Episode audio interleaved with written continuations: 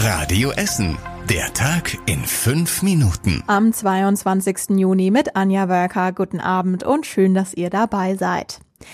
Wie geht es mit Galeria Karstadt Kaufhof weiter? Übermorgen ist Ratssitzung, dafür hat die Linke eine aktuelle Stunde beantragt. Oberbürgermeister Kufen will mit den Ratsfraktionen über das Aus der Filialen in Essen sprechen und darüber, was getan werden kann. Für den Limbecker Platz ist eine Zukunft ohne Galeria Karstadt Kaufhof noch ungewiss. Dort wird eine riesige Fläche frei von Karstadt Kaufhof und Karstadt Sports. Konkrete Pläne für danach hat das Einkaufszentrum aber noch nicht, denn es gibt offenbar auch noch keine offizielle Kündigung von Karstadt Kaufhof. Es gäbe aber wohl Ideen, Details dazu gibt es nicht. Mitarbeiter von Galeria Karstadt Kaufhof in der Innenstadt hoffen noch auf Rettung in letzter Minute. Die Filiale am Willy Brandt sei am Wochenende und heute gut besucht gewesen. Es gab mehr Kunden und Umsatz als sonst im Juni, sagt Mitarbeiter Michael Wassner. Die Leute sind vielleicht wieder neugierig geworden und schauen dann doch mal rein und vielleicht gibt es noch eine kleine Chance. Viele Kunden würden bei den Verkäufern und Kassierern besorgt nachfragen. Sie würden wissen wollen, wie es mit den Mitarbeitern weitergeht. Der Betriebsrat am Willy Brandt geht davon aus, dass die Filiale Ende Oktober endgültig schließen muss. Ein rotes Schloss Borbeck und ein rotes Julius Leberhaus in Leite. Viele große und kleine Gebäude in Essen leuchten heute Abend in Rot. Auch Zollverein, die Philharmonie und die Lichtburg. Eine Veranstaltungsfirma aus Krai hat die Aktion Night of Light ins Leben gerufen. Damit soll auf die Corona-Not von Veranstaltern und Clubbesitzern aufmerksam gemacht werden.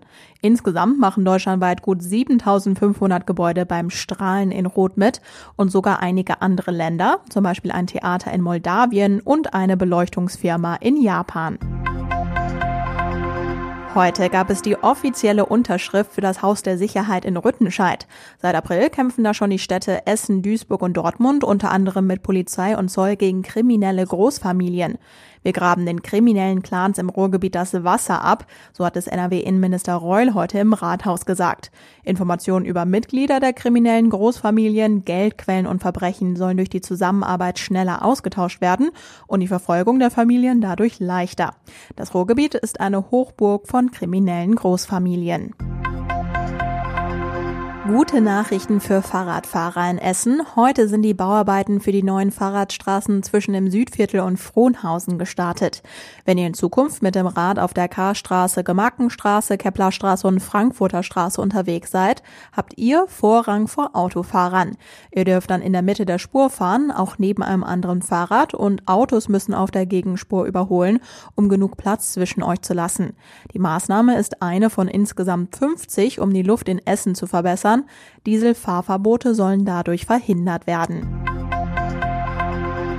In Kettwig gab es einen schlimmen Unfall. Dort ist ein Wohnmobil mit einem Kleinkind zusammengestoßen.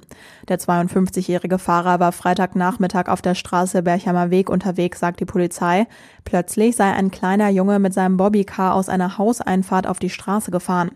Der Wohnmobilfahrer konnte offenbar nicht mehr bremsen. Der Sechsjährige wurde schwer verletzt, heißt es.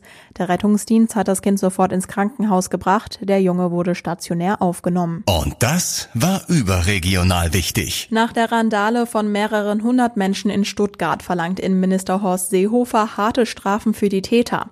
Es gehe auch um die Glaubwürdigkeit des Rechtsstaates, sagte Seehofer in Stuttgart.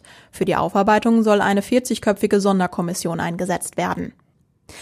Die Behörden versuchen weiter, den Corona-Ausbruch beim Fleischverarbeiter Tönnies einzudämmen. Bundesarbeitsminister Heil will, dass Tönnies als Verursacher des Einsatzes auch die Kosten übernimmt.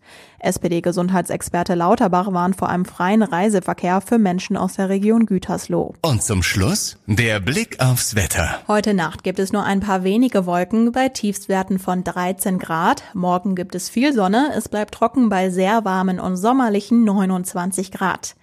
Die nächsten aktuellen Nachrichten bei uns aus Essen gibt's morgen früh ab 6 Uhr bei Radio Essen im Programm. Ich wünsche euch einen schönen Abend. Wir hören uns an dieser Stelle morgen wieder. Bis dann.